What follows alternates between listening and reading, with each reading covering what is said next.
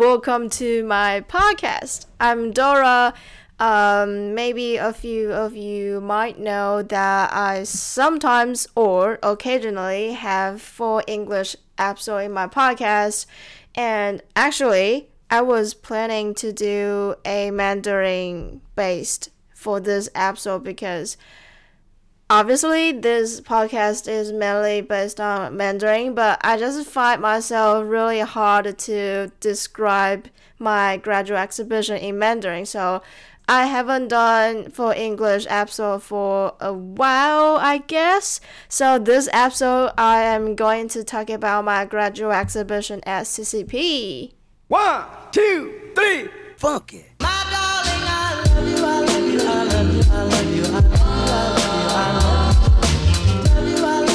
So my graduate exhibition, which is my photography major specifically in commercial major at CCP in Melbourne, it is located in a very very cool and very beautiful suburb Fitzroy in Melbourne.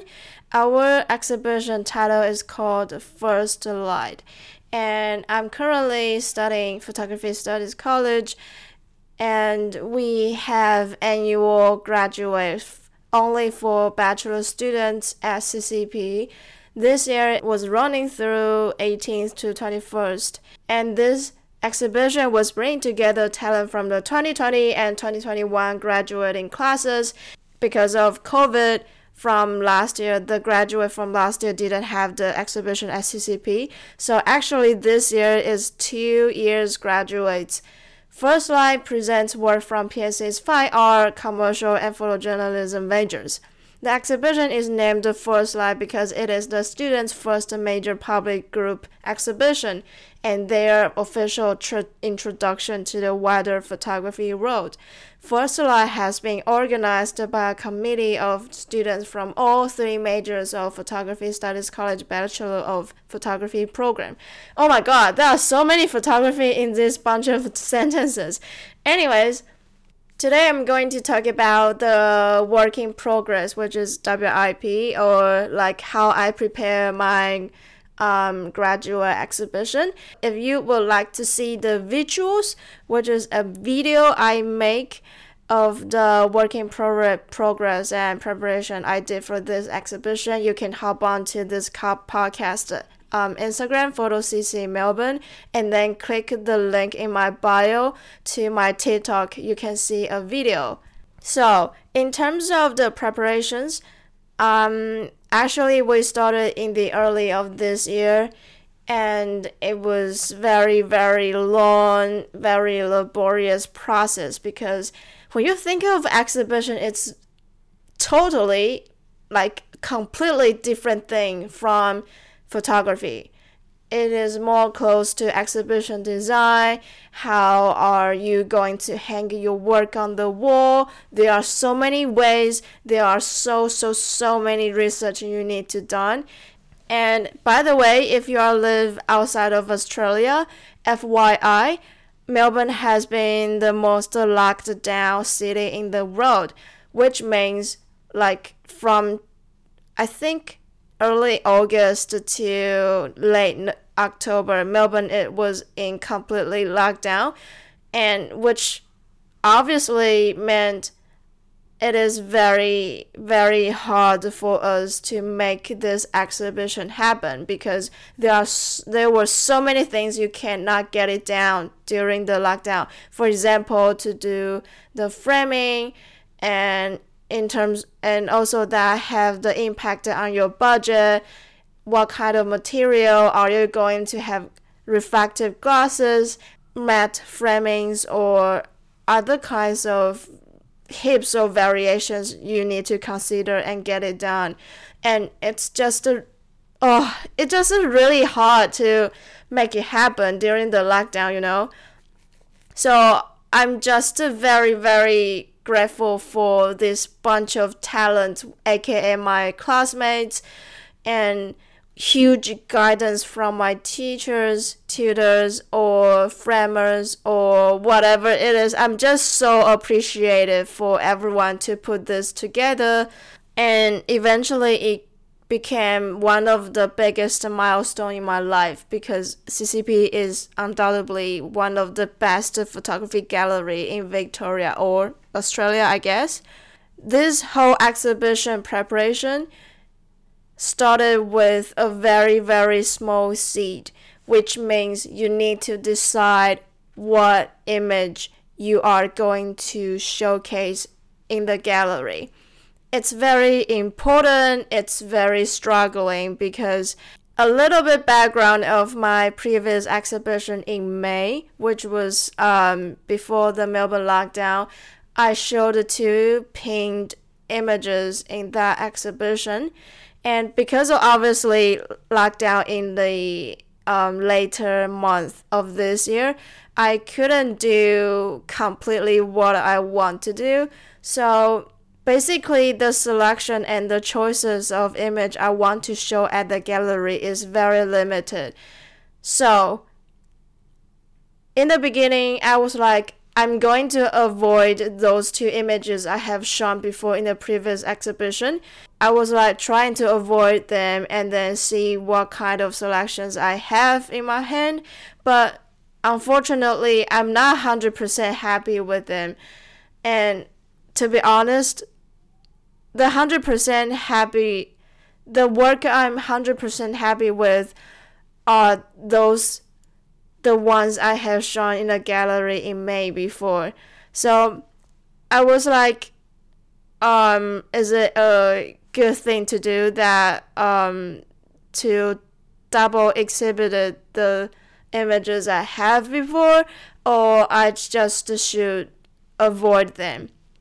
And there's one time my teacher said, you know what? There are so many photographers in the world. They have had so many exhibitions around the world, and it is not the matter of your selective work, it's the matter of the place. So, for example, you have the previous exhibition in May, but it was such a small gallery. Please focus on present. CCP is a very world famous gallery. It doesn't matter that you show the same image you have shown before because the people come, because different people will see it, different people will re- perceive it. It doesn't matter at all. So, in the end, I selected one image, which is the only one I show at CCP, now you guys can imagine uh, imagine what is the picture look like by my description. I hope it's vivid. it's a portrait image with a girl in black hair, white tank top, and she is facing up the sky. There is a 15 card placed on her nose or more precisely say like pasted on her nostrils and the card is standing straight and her face is facing the sky. The background is just all of the blue sky. After decided the image i'm going to show the next step is considering the price and the size now I want you to imagine that if you print in A4, if you place an A4 size on the table, it's a decent size, like certain amount of size. But if you paint your A4 um, paper on the wall and then look further away, walk further away, it's just a tiny small piece of paper. It's that that that's fucking small. So for the exhibition and in the gallery, remember there's lots of huge walls, which means you need to print like a TV size, you know, like A1 or 100 centimeters like that. But as you know, like as a student and especially in lockdown, your budget is very limited and just for a print it might cost you like nearly $200 to do the test print and get the final print. And of course, the cost you will spend will be based on the paper type you choose and the size you print. So you just need to calculate a little bit how am I going to achieve my vision and also think it and also think it in a bigger picture. Are you going to do the framing, mounted or paint? Basically there are three ways. Paint is like using a pin, just a pin on the wall without the framings or uh, mount mounting. Framing is obviously frame a frame. It has thickness variations, materials vari- variations. Um, also, also customize as well. Um, mounted is mounted is without a bleed on your print and then add another thickness to your print. So, and then eventually we'll do a split batten or D-ring in the back of your mounted print and then hang on the wall. That's the way of mounted works. I was struggling with the size and my budget. That's I I remember I was stuck in on at that stage for such a long time because I just and at the same time I was reaching out to framers to see uh, their quotes and the different uh, materials prices and then just come back to the and just come back to the um, size I want to do because there are a limited size I can do if I am aiming for to do a specific glasses if I'm doing framing but if I'm doing mounted there's not there there will be more freedom and flexibility for the printed size.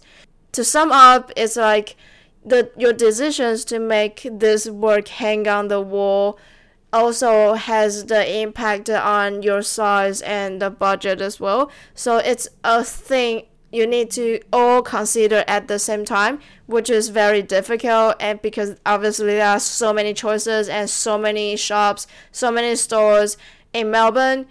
So after I've done my research, I made the decision I'm going to do mounted. The size I was doing for the print was 111 by 73 centimeter. For the print, I did it in my um, print shop at my college. For the single, I mean like just the, final print, it cost me $130 on Canson rag, which is a type of fine art print paper. And for the mounted service, I sent it to the CPL, which is a very famous mounting and framing services in Melbourne, in South Melbourne. Um, it cost me around one hundred twenty dollars, I guess, or hundred forty. I cannot really remember. It, I I just have spent so much money on the exhibition recently. Sorry. So the mountain material and the thickness I chose was 20, 20 mm Kapa mount. That was one of the services they provide. And before I went to CPL, I need to get my final print at my college print shop was which was like late October when we were still in lockdown and I need it was so annoying that I needed the um COVID permit to get to my campus. It was just a, like this whole process has been a ridiculous time. On the same day I picked up my final print, I will send it to the CPL, and then I picked up my mounted services, and then I picked it up on the following week, which was still in lockdown from my memory. Like I think it's 28th of October. So yeah, after that melbourne was out of lockdown for the for my work um, like what I've said, for the mounted services, they provide um, a split batten, which is like, so if I'm, so for example, if my work is portrait, the split batten means like they have two wooden material thing on the top and in the bottom at the back of my work. So that's so this is one of the ways can um, hang on the mounted work on the wall in the gallery. The other way is D-ring. D-ring is like a golden color ring that attached to one of the button at the top and you can just hook on it on the gallery's wall. So actually I requested CPL to do both for me just in case. And I think there was like thirty dollars add on if I which were um, split battens and D-ring for both. And I actually wasn't sure which ways did the gallery do eventually because I wasn't part of the installation team. I was too busy. I had no time. I was so sorry because if there was time and opportunity, I would really, really like to hang my work on the wall by my hands in person. So after getting my mounted work, um, Melbourne was out of lockdown, and I just kept shooting a lot, editing a lot of photos, doing what I can't do during the lockdown. So I was completely busy, and my schedule was full until our installation day, which was um few days ago before 18th of November I just drop off my work at CCP and then the installation team will hang on the wall. In terms of the specific location or the wall I want my work to hang on at the gallery, it is completely your option to choose the place you want or you can just say wh- wherever. There are around 40 or 45 students in total for this exhibition. As far as I know, there's only me and the other guy um, picked the location we want.